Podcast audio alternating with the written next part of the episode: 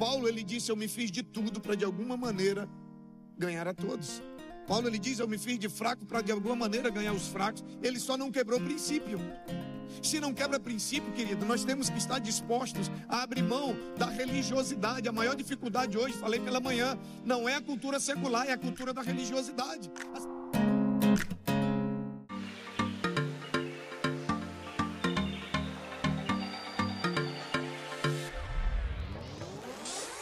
Este é o canal de podcast da Paz Church Santarém. Abra o seu coração. Deus quer falar com você a partir de agora.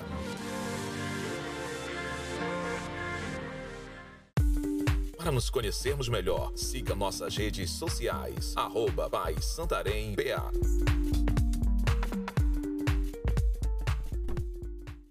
Quem não estava aqui pela manhã? Tem muita gente? Tem bastante gente. Então, eu queria pedir para nossa, pensa num time top esse da mídia, gente. Parabéns, viu? Galera, servo. É, eu quero passar um pouco da da nossa casa antes falar da minha família, que para mim tem duas coisas que me habilitam estar tá no altar. Uma delas é minha família. Sou casado com a pastora Ana há 26 anos. Temos três filhos, né? Tem uma foto aí da família. É, a Lisandra, de 28 anos, já casada. João Marcos, de 19, até aqui atrás já. É, e o Pedro, de 8 anos, são nossos três filhos, todos, todos três servindo ao Senhor. Né, o Pedro, de 8, já está servindo, já faz parte da mídia, já faz stories, mas diz ele que ele é o pastor da igreja né? Como eu falei pela manhã, eu estou cuidando da igreja só enquanto ele cresce. Então, segundo ele, ele já é o pastor da igreja. E também a nossa casa, que é a CB Vida, passei o vídeo pela manhã, mas como muita gente não estava pela manhã, pedi para os meninos passarem novamente para você conhecer um pouco da nossa história. Nos últimos três anos de ministério, nós vivemos o que a gente não tinha vivido em 12 anos. Nós saímos de um número de mais ou menos 200 pessoas na quadra de uma escola, sem capacidade, sem estrutura nenhuma, para um templo com a capacidade de 1.400 pessoas e mais três igrejas filhas. O processo que gerou esses resultados pode ser resumido em dois momentos. Né? Primeiro, quando nós conhecemos o MDA. E segundo, quando nós conhecemos a Casa de Destino e o Instituto Destiny. Antes de conhecer o MDA, nós não conseguimos reter o fruto que era conquistado com muito trabalho. E apesar de nós orarmos, trabalharmos muito, ganharmos muitas pessoas, mas nós não vimos o resultado do nosso trabalho. Porque para ter resultado não basta trabalhar muito, é necessário trabalhar certo. E quando eu conheci o MDA, foi um casamento. Primeiro por encontrar um modelo que vinha ao encontro da nossa maior necessidade no momento, né? Que era reter o fruto.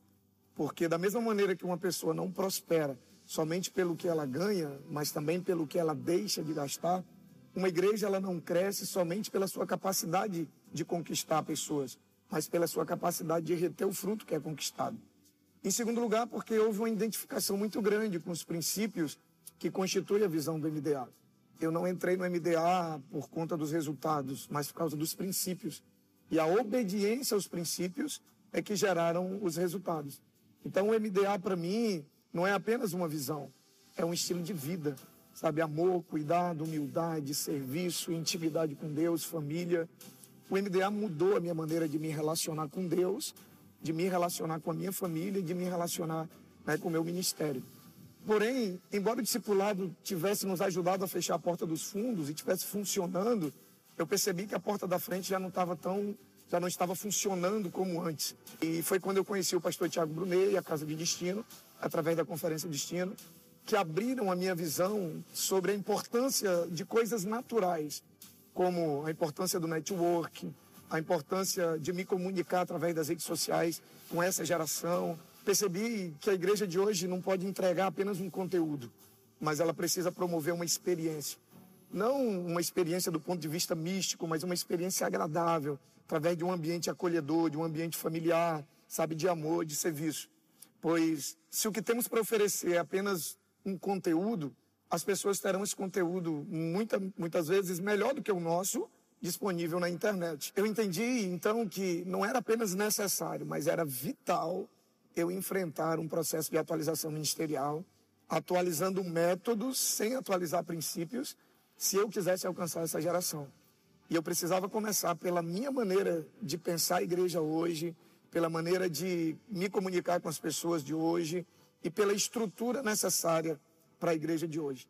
Aí foi quando eu iniciei um processo de desenvolvimento pessoal e ministerial, porque eu entendi que o meu crescimento ministerial ele seria apenas uma consequência do meu crescimento pessoal. E aí depois de ampliar a visão, né, através da conferência Destino e saber o que eu deveria fazer, eu parti para aprender o como fazer. E aí foi quando os cursos promovidos tanto pelo Instituto Destiny como pela Casa de Destino me forneceram as ferramentas necessárias para eu me tornar o que eu precisava me tornar e para eu poder fazer aquilo que eu sabia que eu precisava fazer. Então, com as informações que recebemos nos treinamentos, criamos uma estrutura atualizada dentro do padrão da Igreja do Futuro, né, valorizando tanto a estética como o som, a iluminação, o LED, estacionamento, né, revendo o tempo de pregação quanto também a genética. Ou seja, implantamos a cultura do voluntariado, é, um louvor contagiante, que aí tudo isso somado à atmosfera de amor, de cuidado, de fé, de alegria, de serviço, gerou um ambiente extraordinário, onde a estética, as coisas naturais, alarga as portas da frente e atrai, e a, e a genética fecha as portas do fundo e retém as pessoas que chegam. Eu creio que esse é um dos segredos do que Deus tem feito em nosso ministério. É, não podemos ser uma igreja relevante nos dias de hoje e continuarmos cumprindo a nossa missão, é, cumprindo bem a nossa missão de ganhar vidas e cuidar bem delas sem essas duas asas. Aí você pode perguntar, mas fizemos tudo isso? Eu só tenho uma resposta para você. Com a visão, sempre virá a provisão. E eu creio que um dos motivos pelos quais Deus escolheu fazer isso no Acre e me permitiu estar aqui compartilhando com você um pouco da nossa história, é para dizer para você duas coisas. Primeiro, sim, o Acre existe. E segundo, se a gente pode fazer lá no Acre, você também pode. Já compramos o terreno ao lado da igreja e vamos continuar avançando, porque nós cremos que isso é só o começo. Amém? Glória a Deus. Pela manhã nós falamos sobre o porquê nós servimos, falamos sobre o poder do voluntariado para a expansão do reino de Deus. E agora, nesse workshop, eu quero falar com você sobre o poder da atualização. Porque, na verdade, o voluntariado ele faz parte de um processo de atualização que a igreja como um todo, não só a igreja, mas que o mundo tem vivido. E dentro desse processo de atualização, a restauração da cultura do reino, como eu falei pela manhã, é uma das coisas que tem feito a diferença na vida de milhares de igrejas e de milhares de pessoas ao redor do Brasil e do mundo. Hoje, a gente andando em alguns estados do Brasil, a gente tem percebido que existem hoje três tipos de pastores, três tipos de líderes de igrejas. São aqueles que não sabem mais o que fazer, já tentaram vários modelos, já tentaram de tantas maneiras é, e não conseguem alcançar o resultado né, que, que, que eles pretendem alcançar ministerialmente falando. Tem aqueles que estão na zona de conforto porque em algum determinado momento da caminhada eles cresceram, avançaram, porém acabaram se conformando, se acomodando. E aquilo que funcionava há 10 anos atrás já não é a mesma coisa que funciona hoje. A gente vai ver daqui um pouquinho o que, que se atualiza, o que, que não se atualiza. Então, aqueles que estão na zona de conforto e aqueles que estão inconformados apesar dos resultados. Tem muitos pastores e líderes que, apesar de estarem crescendo, de estarem vivendo né, ministerialmente muitas coisas daquilo que, que receberam de Deus, eles continuam querendo buscar mais, eles continuam é, buscando conhecimento, continuam querendo avançar ainda mais.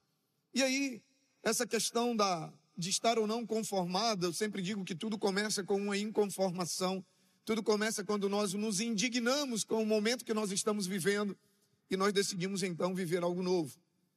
Nós estávamos na quadra de uma escola há 10 anos, como você viu aí, E chegou um momento que eu falei: chega, basta.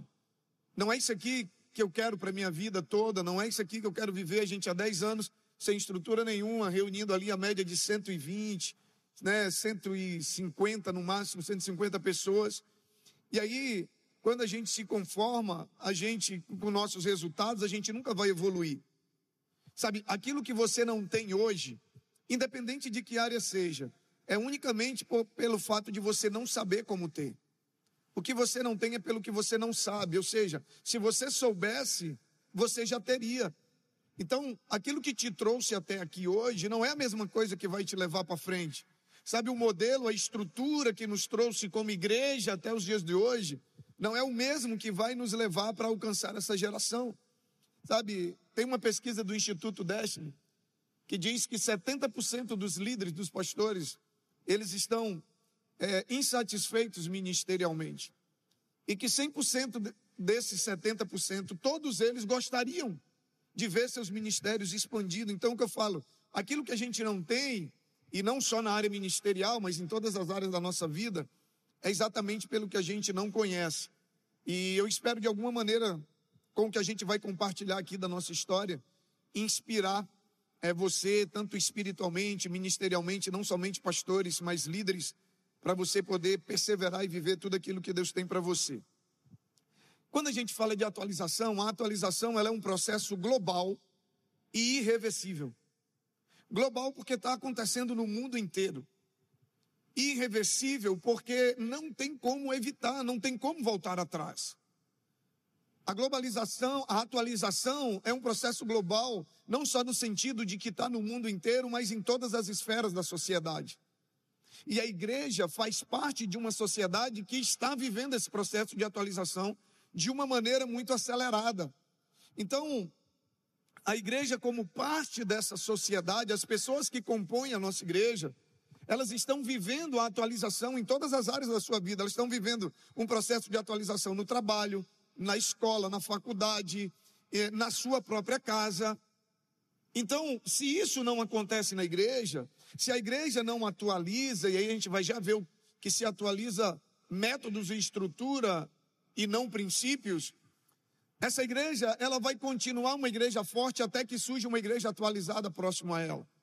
Então a igreja precisa se atualizar, e esse processo de atualização, que envolve métodos, né, preservando princípios, preservando serviços, no caso das instituições, ele é um processo que está envolvendo todas as esferas da sociedade. Por exemplo, quem, eu não sei, tem alguém aqui, com certeza que é da minha época, que para a gente assistir um filme em casa, a gente precisava ir numa locadora de vídeo, alugar uma fita VHS, trazer para casa, colocar ela num aparelho chamado videocassete, que muitos aqui nem sabem o que, que é, assistir o filme, depois rebobinar a fita e devolver na locadora, senão você pagava multa. Quem é dessa época aqui?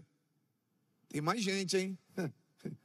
Tem gente aí que está querendo esconder a idade. Tem mais mulheres aí que é dessa época, hein? E não gosta de dizer a idade é mulher, né? Então eu sou dessa época. Então, eu tenho certeza que não existe mais locadora, eu acho, aqui em Santarém. Porque se não há que não existe mais, então não tem mais em lugar nenhum. Então, a gente percebe né, que o que que decretou a falência das locadoras? Algo chamado Netflix.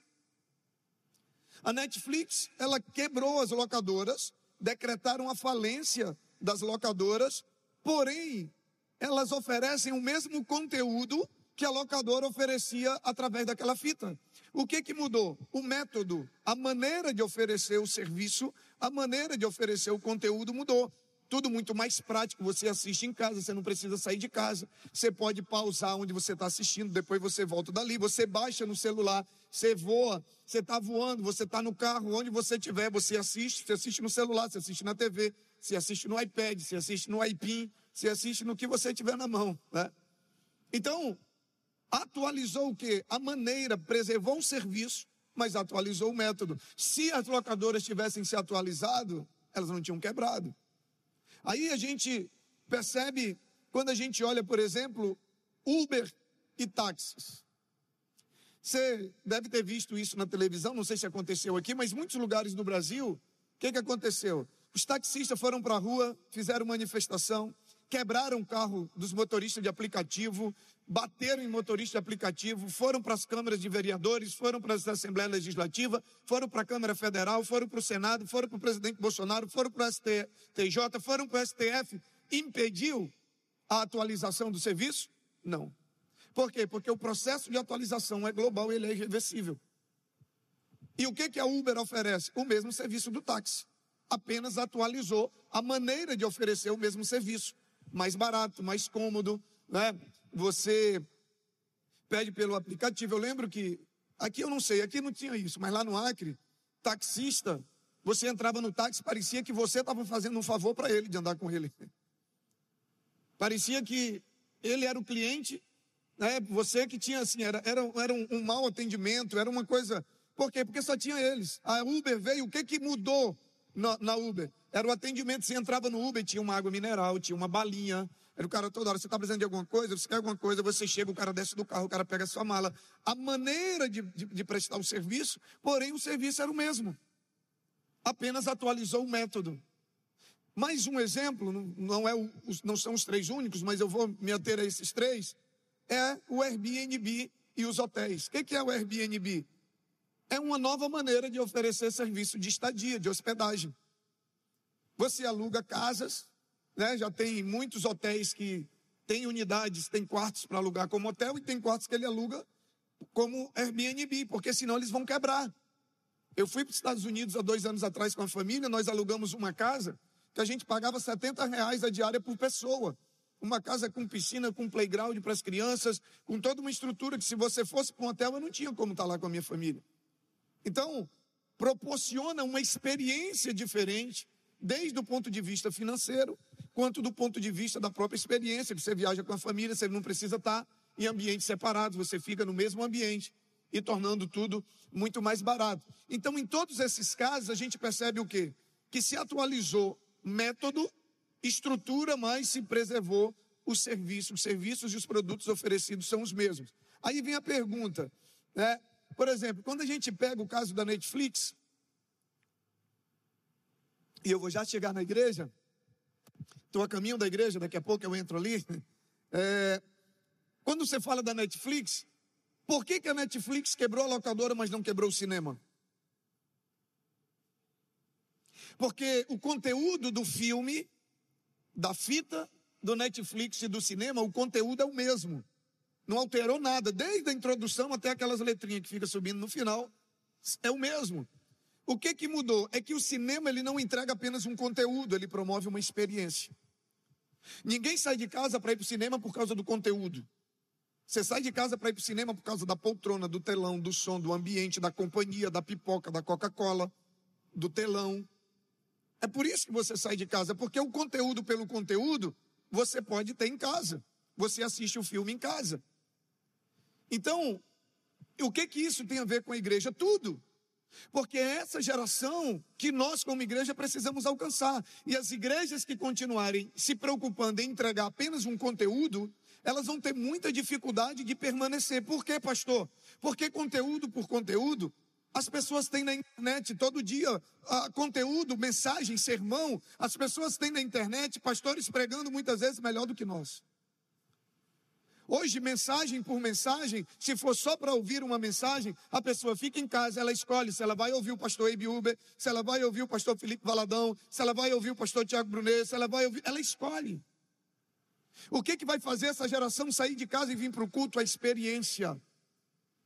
É lógico que a mensagem precisa continuar sendo uma mensagem bíblica profunda, mas do que adianta você ter uma mensagem bíblica profunda, uma mensagem, uma palavra que cura, que transforma, que liberta, se as pessoas não estiverem ali para ouvir? Então é isso que nós precisamos entender, sabe? O que nós falamos de experiência, nós estamos falando de algo que envolve o ser humano como um todo. Não é só a experiência espiritual, que continua sendo a mais importante na igreja mas uma experiência que envolve o ser humano como um todo. Corpo, alma e espírito. Sabe que o ser humano que ele, que ele tenha na igreja é uma experiência que envolva todas as áreas da sua vida. É por isso que as igrejas hoje têm, a, têm as cafeterias, têm as lojinhas, né, tem um ambiente, tem uma estrutura que promove uma experiência agradável. Isso envolve uma série de detalhes que a gente vai abordar aqui. Tudo focando o quê? Em promover uma experiência para quê? Para que a pessoa saia de casa e venha para a igreja, porque mensagem por mensagem, lembre, ela pode assistir no YouTube ao vivo vários pastores do Brasil e do mundo, que hoje até os pastores de fora, você coloca uma legenda no YouTube, você assiste e ouve e você escolhe quem você quer ouvir. Então a gente precisa entender que se nós quisermos ter um ministério relevante nessa geração, e aí eu estou falando de ministério agora, nós precisamos entender como funciona essa geração, sabe? Nós precisamos desenvolver outras habilidades. Nós vamos precisar de algumas coisas a mais, além de orar, ler a Bíblia e jejuar. Coloque amor nas minhas palavras. Eu não estou falando que orar, ler a Bíblia e jejuar não é importante. Sempre vai ser a coisa mais importante da igreja fazer. Porém, Quantos pastores você conhece que são homens de Deus, comprometidos com a palavra, caráter cristão, homens de oração, homens que jejuam, mas seus ministérios não avançam? Porque o jejum, a palavra, o jejum, a leitura e a obediência da palavra, a vida de oração, é certeza que ele resolve o meu crescimento espiritual, a minha relação com Deus, a minha salvação. Agora, ministerialmente, nós precisamos desenvolver outras habilidades nós precisamos entender como funciona essa geração, se nós queremos alcançar essa geração. Então, para a gente entender isso, a grande pergunta a ser feita é: porque assim, olha só, eu não sei na sua, eu não sei por aqui, mas em alguns lugares do Brasil que eu estou viajando, principalmente no Acre, tem algumas igrejas que estão tendo muita dificuldade de permanecer elas estão diminuindo. Pastores, amigos meus, que eram tempo integral, estão tendo que voltar a trabalhar, a igreja diminuindo, a igreja esvaziando. E não é porque as pessoas estão indo para o mundo, não. As pessoas estão saindo de lá e indo para uma igreja atualizada. Porque eu não sei se você percebeu que aquela questão antiga de, ah, não, eu sou batista, eu nasci aqui, eu vou morrer aqui, não, isso acabou. Essa geração, ela se conecta com líderes, não é com instituições. Por isso que se você quer ter um ministério relevante, você precisa ser um líder que tenha uma atuação relevante na rede social, porque essa geração, ela está conectada através da rede social, não sei se você já percebeu isso. Tá? Então, hoje as pessoas estão 24 horas na rede social. Um dia desse eu vi lá em Rio Branco, parei no semáforo, achei interessante, tinha no, no vidro traseiro do carro, tinha uma frase assim, um, um adesivo. Não adianta buzinar, isso não vai me fazer digitar mais rápido. Antigamente você parava no semáforo, o sinal abria, já estava gente antes de abrir, no amarelo já estava buzinando, né? Agora abre, fica no verde, ninguém buzina, porque ninguém está vendo, está todo mundo aqui, ó. O da frente não vê que abriu, o de trás também não. Essa é uma geração conectada com a rede social. Então, a gente precisa entender. E aí, como eu falo, se para você não tem problema as pessoas saírem da sua igreja e ir para outra atualizada, fica tranquilo. Esquece o que eu vou falar aqui hoje. Porque tem gente que diz assim: não, pastor, fulano saiu, mas é, ele foi para outra igreja. Importante é que não foi para o mundo, né? Eu falo, para mim não. para mim é filho. Eu, a pessoa, meu filho chega e fala, pai, estou indo embora de casa, mas eu vou morar com meu tio. Aí eu vou dizer, não, tá tudo bem, né? Importante é que você está na família. Não tem. Não. Então, para mim tem problema sim a pessoa querer sair, porque é filho, eu não quero perder nem para o diabo, nem para o mundo, nem, nem que a pessoa saia, eu não quero. Então, as igrejas, gente, isso, isso eu estou falando do que nós temos vivido. Porque muitas igrejas, muitos ministérios que tentaram e estão tentando resistir ao processo de atualização, eles têm pago um preço alto. Por quê? Porque as pessoas estão vivendo isso em todas as outras áreas da vida delas. E se elas encontram um lugar aonde está identificado com o que ela está vivendo com as outras áreas, é natural. Consequentemente, daqui a pouco elas vão estar lá, não, não tem como evitar isso. Então, a grande pergunta que nós precisamos fazer é: se Deus está em todo lugar, como eu creio que está, Deus está na quadrangular, sim ou não? Deus está na Getsemane, pastor Lucas. Deus está na Assembleia de Deus, sim ou não? Deus está até na Batista, gente. Até na nossa Batista, Deus está. Imagina na Church, né? Agora a pergunta é: se Deus está em todo lugar, em toda igreja cristã, por que, que as pessoas têm que ficar na nossa igreja? Você já parou para fazer essa pergunta? Ah, não, ela tem que ficar aqui para buscar Deus. Não, Deus está em todas as outras igrejas. Por que, que ela tem que escolher a nossa igreja para congregar? Você já parou para fazer essa pergunta? O que nós fazemos como igreja hoje precisa ser algo envolvente, sabe? E aí começa, como eu disse, a cultura do voluntariado, ela faz parte desse processo de criar uma atmosfera que é promovida por uma estética e uma genética, que nós vamos já falar sobre isso, que vai promover uma experiência, não só para quem já é membro, mas uma experiência para quem não é crente. Um lugar onde a pessoa vai e ela vai se sentir tão bem que, independente dela converter ou não no primeiro momento, ela mesma vai querer voltar. É promover um ambiente, uma atmosfera de culto, que, que quando termine o culto, a, a, a, a frase que a pessoa vai usar é assim: Ué, já acabou? Porque antigamente, eu, o que eu ouvia era assim: ainda bem que já acabou. Por quê? Porque a experiência não era agradável, o ambiente não era agradável. Então, durante muito tempo, se fez culto para quem já era crente. A liturgia era para quem era crente, a estrutura era para quem já era crente, sabe? Cultos, três horas de culto que nem anjo ficava, os anjos iam embora antes de acabar o culto. Imagina o visitante. Sabe, um linguajar que às vezes quem, já, quem tinha um ano de crente ainda não conseguia entender. Os varões ficam de pé, aí o visitante ficava olhando assim. Se ele fosse muito alto, acho que aqui também, né, lá no Acre, varão é aquela vara grandona que a gente usa para no lugar do remo, né? Quando não tem um remo, você usa um varão. Então, durante muito tempo e hoje esse processo de atualização envolve isso. Então, o que nós fazemos como igreja, assim como o exemplo do cinema, precisa ser atrativo, precisa ser um ambiente. Por quê? Porque é a única maneira da pessoa ser transformada é se ela for atraída para um lugar onde a mensagem está sendo pregada. Porque a mensagem transforma a partir do momento que ela é ouvida. Né? Então precisa ser um ambiente inspirador, um ambiente que todos precisam ter uma experiência agradável. Agora, entendendo que o processo de atualização ele é global, ele é irreversível, ou nós nos atualizamos como igreja, o pastor Sérgio Hornon, ele é peruano, ele tem uma igreja no Peru com 60 mil membros. Na verdade, o, o estádio, que era o Estádio Nacional do Peru, eles compraram. E a igreja deles hoje funciona no estádio. É, igreja Cristã Água Viva, se não me engano, o nome da igreja. E ele diz o seguinte: ele diz: existem dois tipos de igreja hoje, as que vão mudar e as que vão morrer. Porque as que não se atualizarem vão ter muita dificuldade de permanecer. E quando falamos de atualização, a gente está falando de atualizar método e estrutura. Por quê? Porque princípio é inegociável. Método e estrutura não só pode, como deve atualizar de tempo em tempo. Por quê? Porque o método e a estrutura precisa ser funcional. O que é funcional, pastor? Tem que funcionar. Parou de funcionar, parou de dar resultado, muda. Parou de alcançar o propósito, muda. O problema é que às vezes a gente está tão apegado à estrutura que a gente acaba negociando o princípio e mantendo estrutura. Ah, porque sempre foi feito assim. Ah, porque ah perguntaram para a filha, por que, que você corta um pedaço de carne pequenininho só? Ah, porque minha mãe fazia assim. Perguntaram para a mãe dela, não, porque minha mãe fazia assim. Chegaram na quarta geração, a tataravó disse não, porque na minha época todas as panelas tinham uma boca pequenininha. Então eu tinha que cortar a carne pequenininha para colocar lá dentro.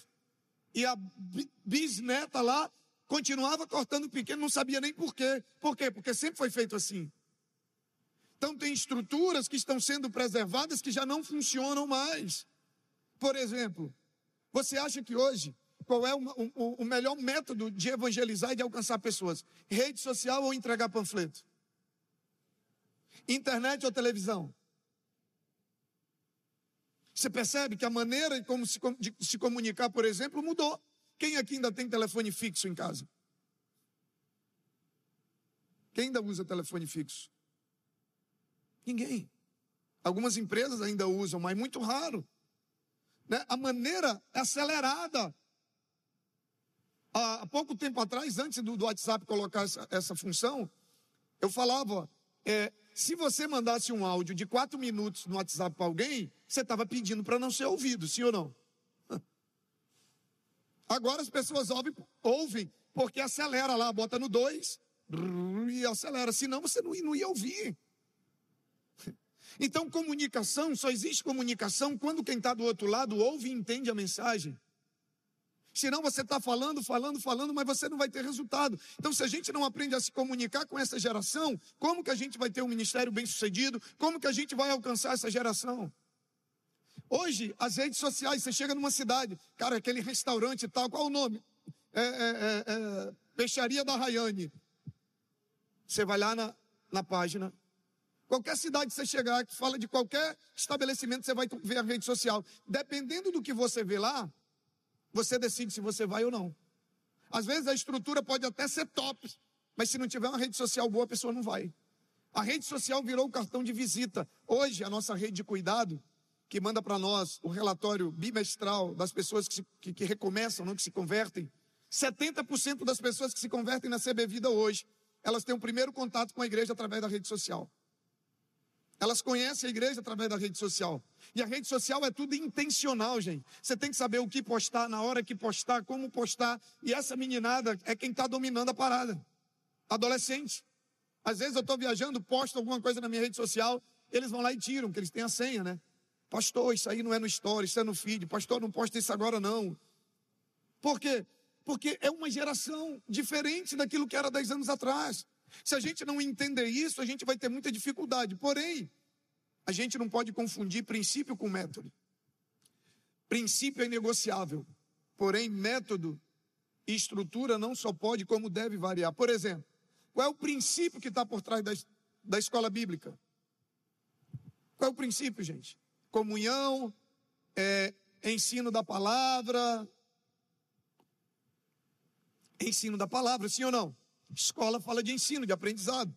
É lógico que você na escola, é, é, é, é lógico que no GC, na célula, você também tem, tem ensino, mas o propósito da célula é mais a comunhão, é você alcançar novas pessoas, embora tenha a palavra. Mas o propósito, o princípio por trás da escola é o ensino da palavra. Agora, qual a estrutura e o método? Se a escola vai ser de manhã, se vai ser de tarde, se vai ser domingo, se vai ser à noite. E hoje, no Brasil, ah, nas faculdades, o ensino, o ensino à distância já superou a quantidade de alunos presencial. Isso é uma realidade.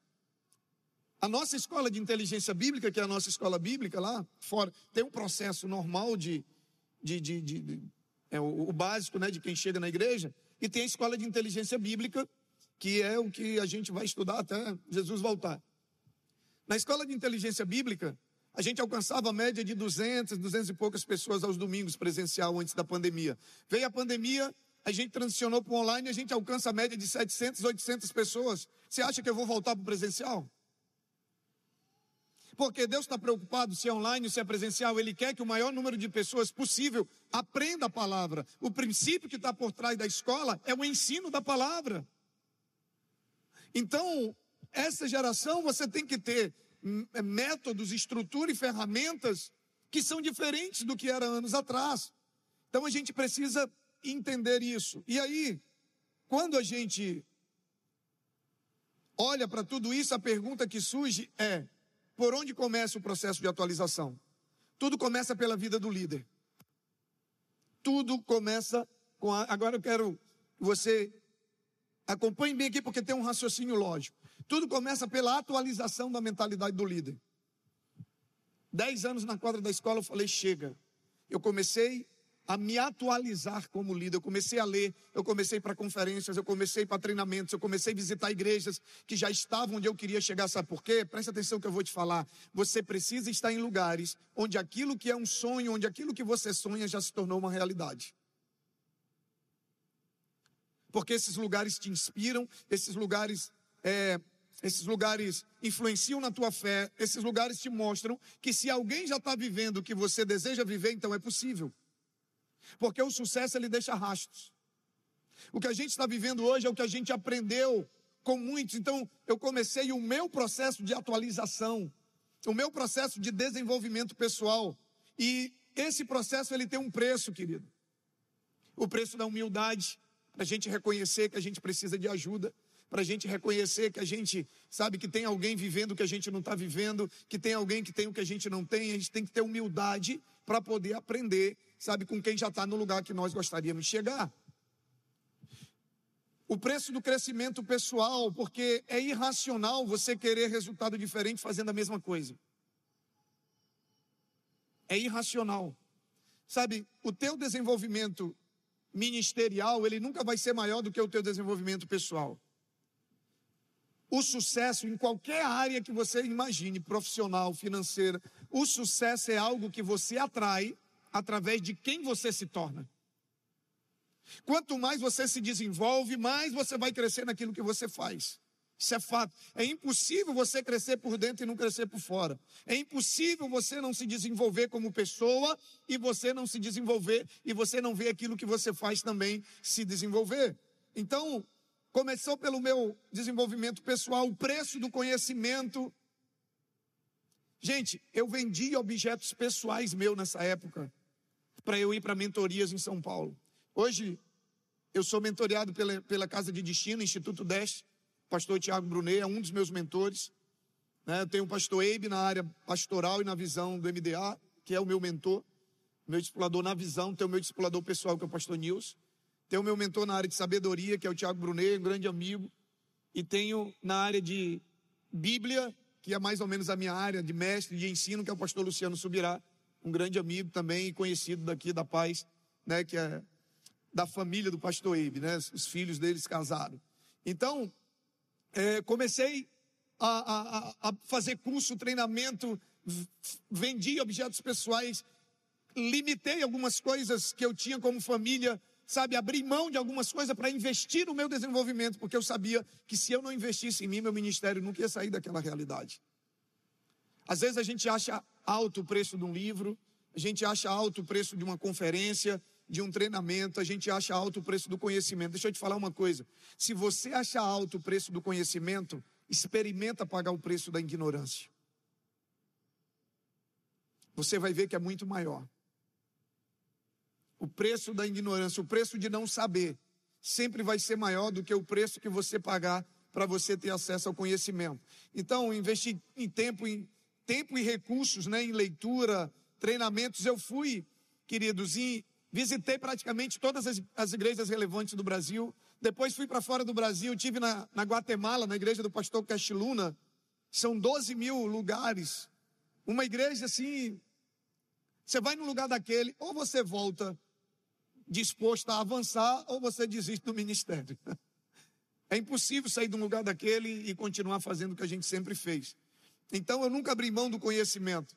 O preço das conexões você precisa se conectar com as pessoas certas. Eu fiquei hospedado uma vez num hotel lá, no, lá em São Paulo, no mesmo hotel que o Tiago, quando eu estava procurando me conectar com ele, porque mentor não é você que escolhe, é ele que te escolhe. A gente fala sobre isso num treinamento que a gente tem sobre conexões. Mas eu fiquei no mesmo hotel. Eu acho que o Tiago pagou à vista. Eu já fazem mais, mais ou menos uns seis anos. Eu acho que a última parcela eu paguei mês passado. De tão caro que era o hotel. Mas por que, que eu fiquei ali? Só para me conectar com ele. E eu me conectei com ele naquele lugar. Naquele hotel foi onde eu me conectei com ele. Então, a gente precisa estar disposto a pagar o preço do nosso desenvolvimento pessoal. A gente não precisa saber tudo. A gente só precisa ter pessoas que sabem e têm aquilo que a gente não sabe e não tem. É por isso que Deus falou dos cinco ministérios, né? Jesus falou dos cinco ministérios. Porque só tem uma maneira da gente ter 100% de tudo que Deus tem para nós, é se a gente andar junto. Pastor, mestre, profeta, evangelista. Né? Só tem uma maneira da gente ter um ministério completo, é se a gente andar junto. Sozinho a gente não, consiga, não consegue fazer nada. O preço da perseverança. Porque tem gente que esquece, quando você vê alguém bem sucedido em qualquer área, pode ter certeza que aquela pessoa é alguém que decidiu perseverar. Ela não está ali porque ela não passou pelos problemas que você passou, não. Ela está ali porque ela passou e ela decidiu permanecer apesar das dificuldades. Ninguém chega em lugar nenhum sem ter que enfrentar e vencer dificuldades. Você sabia que a maioria das pessoas não, elas não fracassam, elas desistem. A maioria não fracassa, elas desistem, porque se elas tivessem permanecido, imagina, 10 anos, quantos motivos eu não tive para parar, quantos motivos eu não tive para desistir, quantos motivos eu não tive para chutar o balde. Mas eu perseverei. E em quatro anos nós temos vivido o que a gente não viveu em doze. Por quê? Porque quando você persevera, uma hora a coisa vai acontecer. E aí, queridos, primeiro eu vivi o meu processo de atualização ministerial. Depois vem o processo de atualização da mentalidade da igreja. Por quê? Porque tem pastor que ele atualiza, ele lê, ele vai para conferência e tal. Aí ele chega na igreja, cheio de ideia nova, ele já entendeu que muita coisa precisa mudar. E ele quer que a igreja vá na mesma empolgação que ele. Só que ele esquece que a igreja não viu nem ouviu aquilo que ele viu e ouviu. E a gente está lidando com pessoa, não é com boi. Boi que você pega ele dali, amarra ali e ele fica lá tranquilo. Então, eu comecei, aquilo que eu tinha ouvido, eu comecei a trazer para a minha igreja, comecei a levar levei o Tiago, levei o Cleito, comecei a levar pessoas para falar sobre aquilo que eu já tinha ouvido. Pastor, por que, que o senhor mesmo não falou? Porque lá no Acre tem um negócio chamado a unção do tio. Não sei se tem aqui. O pai fala, fala, fala uma coisa para o filho, o filho nem. Aí um belo dia, o tio vai almoçar na casa lá do, do irmão dele. Aí fala para o sobrinho a mesma coisa que o pai está falando a vida toda. Aí o sobrinho fala: É verdade. Parece assim que nunca ouviu, né? Igreja do mesmo jeito, não me pergunte por quê. O pastor está falando, falando, falando, o pessoal está com cara de paisagem. Aí vem alguém de fora, fala ele. Parece assim com uma revelação, né? Não me pergunte por quê, assim, que eu não sei. Mas é, no Acre é assim, eu não sei aqui. Então comecei a levar pessoas para atualizar a mentalidade da igreja. Depois que você atualiza a sua mentalidade como líder, atualiza a mentalidade da igreja, Aí você vai para atualizar a estética. Pastor, o que é estética? É a parte física. É a parte física. De você criar uma estrutura que atraia não somente, que tenha a ver com tudo que essa geração está vivendo, não só quem já é da igreja, mas principalmente quem não é crente. Porque a igreja é para alcançar quem não é crente. Aí veio as perguntas: pintamos a igreja de preto, e tem muita gente que acha que é só pintar a igreja de preto e a igreja vai crescer. E não é assim, você tem que saber o porquê. O preto faz parte? Faz. Tem um porquê? Tem. Por que, pastor, a igreja preta? O pessoal perguntava, por que preto, pastor? Aí eu dizia, por que não preto? Falei, por que vocês não vão perguntar para o pastor Luiz Gonzaga por que, que todas as Assembleias de Deus são azul? Vocês nunca foram perguntar para ele, qual é o problema de vocês com preto? Vocês são racistas? Eu digo, preto não vai para o céu, não, porque se não for eu, meu pai, meu irmão, estamos tudo ferrado, acabou. Casa caiu para nós. Mas aí eu explicava que qual é as cafeterias que a galera está frequentando hoje? As barbearias, as hamburguerias. Aí você diz, ah, pastor, então nós vamos levar o mundo para dentro da igreja. Deixa eu te perguntar: pintar a igreja de preto quebra princípio? Sim ou não? Não. E ao mesmo tempo que não quebra princípio, cria uma identidade, uma experiência legal para quem, quem vem. Por quê? Porque tem a ver com os ambientes que as pessoas estão vivendo lá fora. Às vezes o cara chegava numa igreja e parecia que ele tinha saído da terra para a lua. Coisa totalmente diferente, isso já impacta na experiência. Eu canso de ver pessoas que chegam na igreja só pelo fato dela ser preta. A pessoa que não é crente. Caramba, que maneiro, igreja preta, cara. Que legal. Nunca pensei que tinha cria uma experiência bacana, já começa ali. Você pode achar que não tem nada a ver, mas tem. A neurociência explica isso, a questão da, da, da, da empatia, a questão da pessoa se conectar com aquele ambiente. Por que preta por dentro, pastor? A neurociência há muito tempo fala disso. É por isso que os cinemas, os teatros, sempre foram esse ambientezinho mais escuro. Por quê? porque aumenta a capacidade sua de concentração, e se aumenta a concentração, aumenta a sua capacidade de aprendizado, e se aumenta o aprendizado, aumenta a transformação. Aí a gente vai para o cinema, vai para o teatro, tudo, tudo legal, um ambiente bacana, sem muita luz, sem aquele negócio de você ficar assim, né? Tudo, sabe, um ambiente agradável, climatizado, uma poltrona legal. Aí você está lá, maravilha, mas se for para fazer na igreja é pecado. Ah, só é pecado na igreja, no cinema não é. Se é pecado, por que você vai para o cinema? Percebe como às vezes há uma incoerência? Então, tudo isso, a questão da estética, tudo tem um porquê. Aí vem a iluminação, vem um LED, né, um, um som, a climatização, a iluminação. Deixa eu falar uma coisa para vocês. O LED lá da CB Vida já ganhou mais gente para Jesus do que um monte de crente que tem lá há 10 anos. Por quê? Porque as pessoas veem a estrutura e aí a rede social é importantíssima para potencializar aquilo que você tem como estética. As pessoas veem, caramba, eu recebo muita mensagem. Pastor, isso é no Acre, pastor, isso é uma igreja, é, querido, vamos lá, vamos conhecer. A pessoa vai por causa do LED, por causa da luz, chega lá, ela encontra a verdadeira luz. Aí eu pergunto, Jesus está preocupado se a gente está usando a luz, se a gente está usando estratégia para ganhar? Não, ele não quer que a gente fique sem ganhar essa geração. Paulo, ele disse, eu me fiz de tudo para de alguma maneira ganhar a todos. Paulo, ele diz, eu me fiz de fraco para de alguma maneira ganhar os fracos. Ele só não quebrou o princípio. Se não quebra princípio, querido, nós temos que estar dispostos a abrir mão da religiosidade. A maior dificuldade hoje, falei pela manhã, não é a cultura secular, é a cultura da religiosidade. As pessoas não estão querendo viver princípio do reino, elas estão apegadas à estrutura, estão apegadas à coisa, ah, porque sempre foi assim, ah, porque sempre foi assim, eu não sei se você sabe, mas lá muito atrás, bateria era como se você botasse o demônio dentro da igreja. Ter bateria, guitarra no culto e levou tempo, o lugar onde mais leva tempo para se atualizar é a igreja. A igreja americana levou mais de 100 anos para poder reconhecer o erro que tinham cometido com os escravos, depois que se aboliu lá a escravatura, depois de tudo, 100 anos para reconhecer que tinha errado.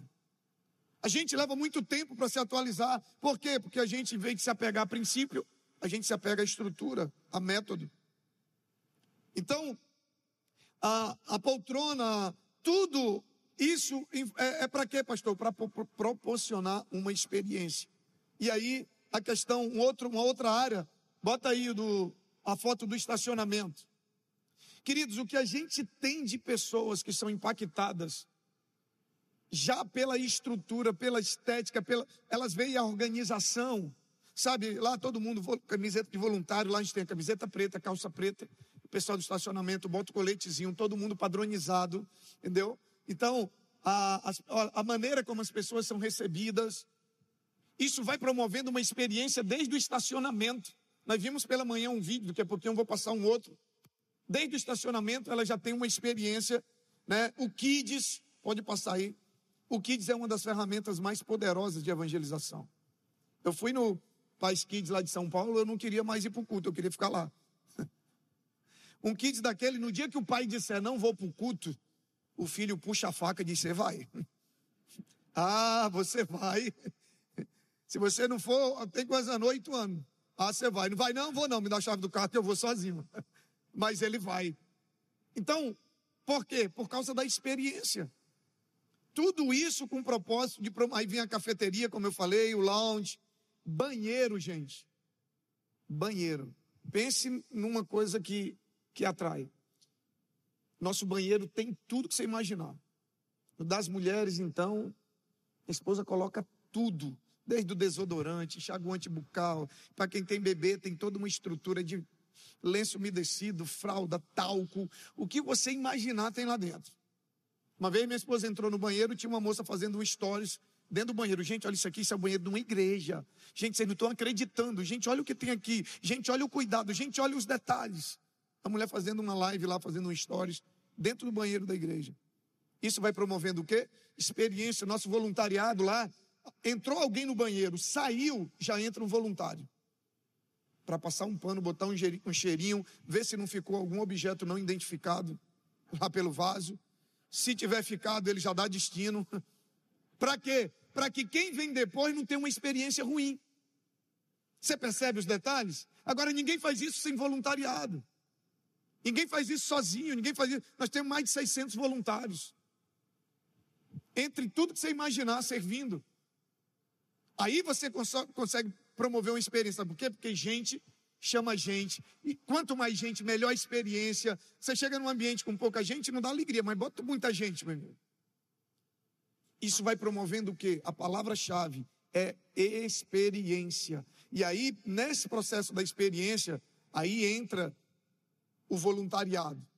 Aí entra o tempo de pregação, por exemplo. Hoje a neurociência diz que 28 minutos é o tempo que você tem para conseguir manter o povo 100% conectado.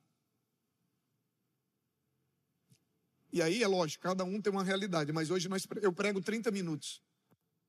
10 minutos para orar ministrar o povo. Nosso culto de quinta-feira, que é um culto de fé, ele dura uma hora e quinze. O culto de domingo dura uma hora e meia. E quando termina, o povo fica assim: Ué, já acabou? A experiência foi agradável. Ele nem viu o tempo passar. É diferente dele dizer: Ah, ainda bem que já acabou.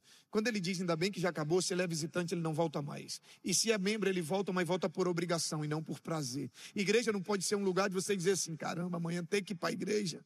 Falo, gente, aqui, quando você disser tem que, tem alguma coisa errada. Igreja tem que ser um ambiente, uma, uma, uma, uma, experiência que te faça dizer assim: Uau, amanhã é domingo, é dia de culto, amanhã eu vou estar naquele ambiente maravilhoso, amanhã eu vou estar na igreja, amanhã eu vou estar lá. Vou... Isso é, é, essa, é essa igreja que Deus tem levantado e que tem feito a diferença, e que tem crescido, que tem avançado, que as pessoas têm tido o prazer de estar lá, e não por obrigação. Então, falei sobre o poder das redes sociais. E aí, queridos, quando você junta estética e genética, você promove uma atmosfera. A atmosfera promove uma experiência. E a experiência promove o crescimento. Por quê, pastor? Porque quando a pessoa tem uma boa experiência, ela volta. E ela não volta sozinha. Quem mais leva convidado para o culto na CB Vida hoje é visitante. Não é membro de igreja. O membro leva quando a gente é intencional.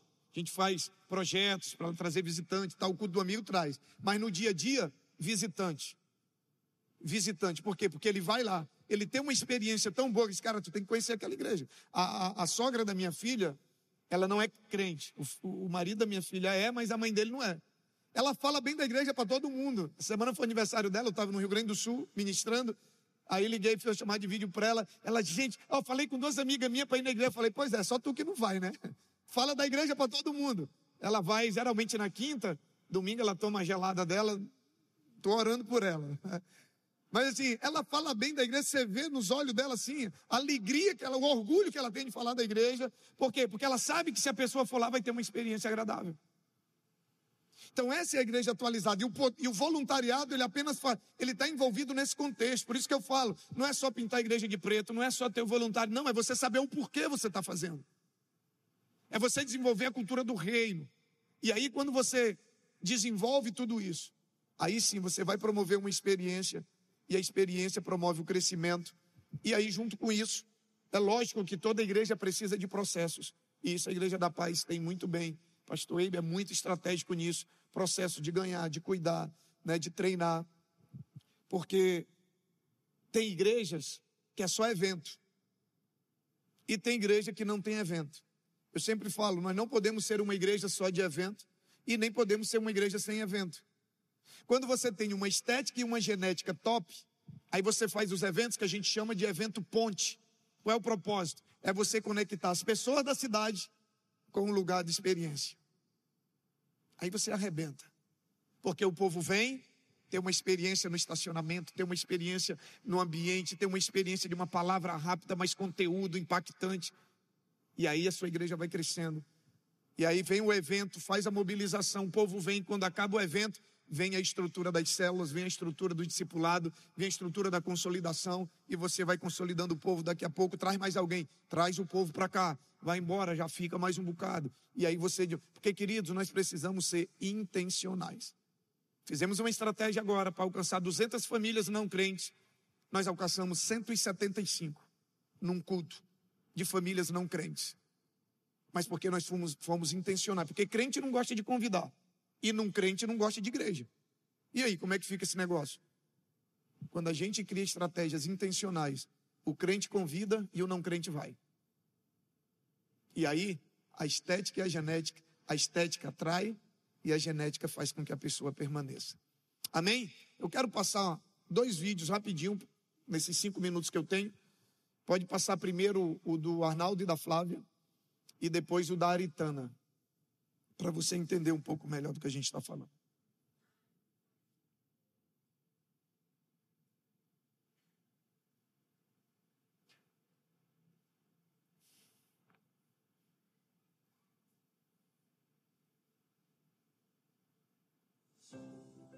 Olá, eu sou Arnaldo, moro no município do Bujari.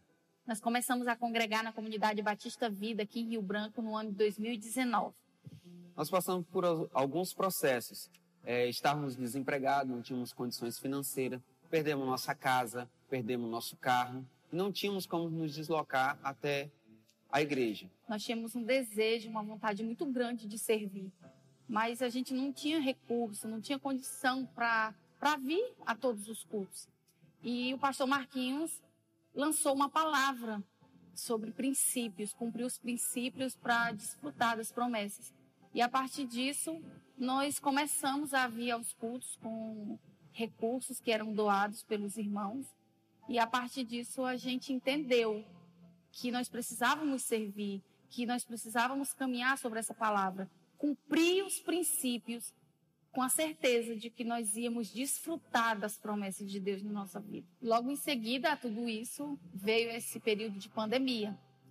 E o Senhor começou a abrir portas, mesmo quando tudo parecia impossível. A casa que nós morávamos e moramos, né, quando fomos para lá, ela não tinha parede, não tinha porta, não tinha janela. E diante de tudo que Deus fez, com os recursos e as portas que Ele abriu, nós conseguimos levantar as paredes da nossa casa, conseguimos colocar portas, colocar janela. E ainda fomos presenteados com uma moto, que hoje é o nosso meio de transporte para a gente poder vir e ir aos cultos, aos G6. Nós cremos que servir, ele muda uma trajetória de vida. É, há uma vida antes de servir e uma vida depois do servir.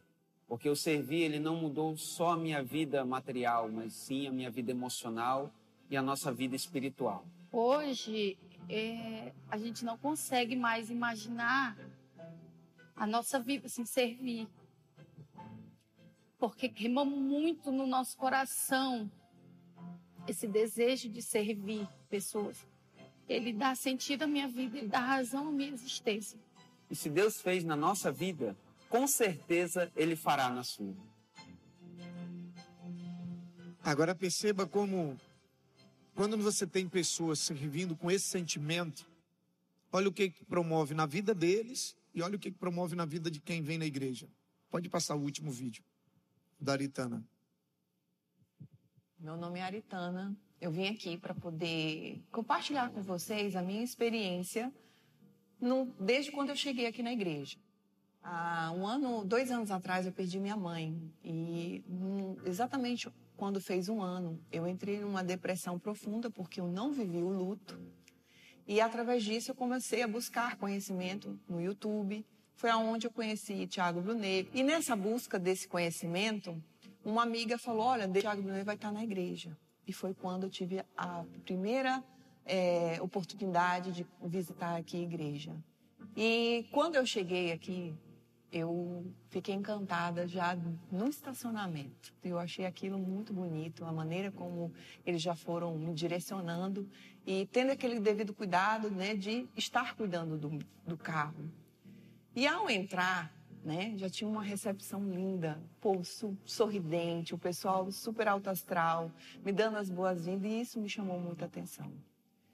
Só que eu, né, fiquei um pouco, falei, não, acho que esse povo é assim porque é dia de um evento, né? Então, acho que eles estão sendo muito atenciosos por conta desse evento. Eu quero conhecer a igreja num momento em que não tem evento para ver se realmente esse povo gosta de servir, se realmente é o espírito da igreja. E nesse período que eu vim, né, a paisana, eu fiquei encantada, né? Porque todas as vezes que eu chegava, o pessoal do estacionamento estavam ali com um sorriso. Quando eu chegava na recepção, as, as pessoas que estavam aqui na entrada com um sorriso, é, me desejando uma boa noite. Então, assim, aquilo me fez me sentir muito acolhida. É o amor, é uma atitude, é você também ser educada, é você servir. Então, eu decidi servir e passar através da minha vida que esse sorriso, esse abraço que a gente recebe no início, quando está entrando na igreja, então eu queria fazer essa retribuição para as vidas que estão vindo aqui visitar a igreja. Que é uma forma de eu dizer, Deus, muito obrigada. Muito obrigada porque hoje eu estou numa igreja onde eu estou sendo liderada por um pastor que tem buscado conhecimento, tem trago esse conhecimento para as pessoas que hoje frequentam aqui. E isso, gente, hum, é, a gente tem que valorizar bastante. eu descobri que servir a Deus é também servir as pessoas. E eu quero convidar você a fazer parte desse time de voluntários, a transbordar do amor de Deus na vida das pessoas. Amém?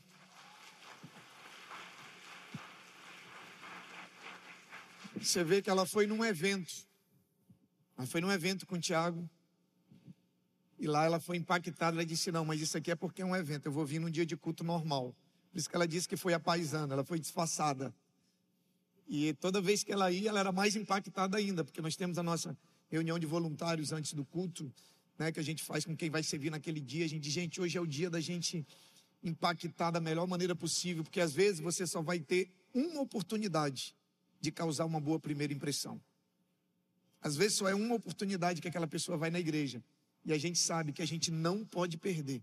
A gente tem que impactar a vida daquela pessoa desde o estacionamento. E percebe que não é sobre o que fazemos, é o como.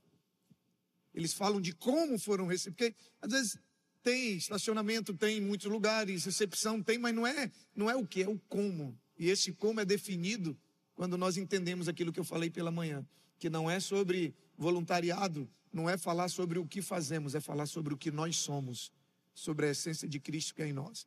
Tem muita gente falando muita besteira sobre igreja atualizada, sobre igreja, gente que não sabe. Porque o conhecimento, ele liberta, né? A Bíblia já diz isso. Quando você não sabe, quando as pessoas não sabem, elas vão criticar. Noé, ele tinha uma informação que ninguém tinha. Qual era a informação? Vai chover. Por ter uma informação que ninguém tinha, ele fez o que ninguém fez, a arca. E por fazer o que ninguém fez, ele teve um resultado que ninguém teve. Salvou a sua casa, a sua família e toda uma geração. Quando você sabe o que ninguém sabe, você faz o que ninguém faz e você vai ter resultado que ninguém tem. E quem não sabe vai ficar criticando. O povo ficava criticando Noé. Maluco! Esse cara tá, tá doido. Mas Noé sabia porque ele tinha uma informação. Então, quando as pessoas começarem a criticar, deixa falar. Você não sabe o que nós passamos, igreja preta, igreja do diabo. Só por causa do preto, gente. Sabe? Mas a gente entendia, porque há pessoas que não tinham a informação. Eu espero que com a nossa história possa ter, de alguma maneira, contribuído. Né? E estamos à disposição para servir. Se quiserem conhecer um pouco mais, acompanhe nossas redes sociais, arroba cbvida.oficial, arroba PR Marquinhos Maciel. Tem muito conteúdo, tem muita coisa bacana lá para a gente caminhar junto. Nos encontramos amanhã na festa das células. Vou sentar agora daqui a pouco para ouvir o meu mentor, meu amigo, meu pastor Eibe. Beijo no coração de vocês. Deus abençoe. Para nos conhecermos melhor, siga nossas redes sociais. Arroba Santarém BA.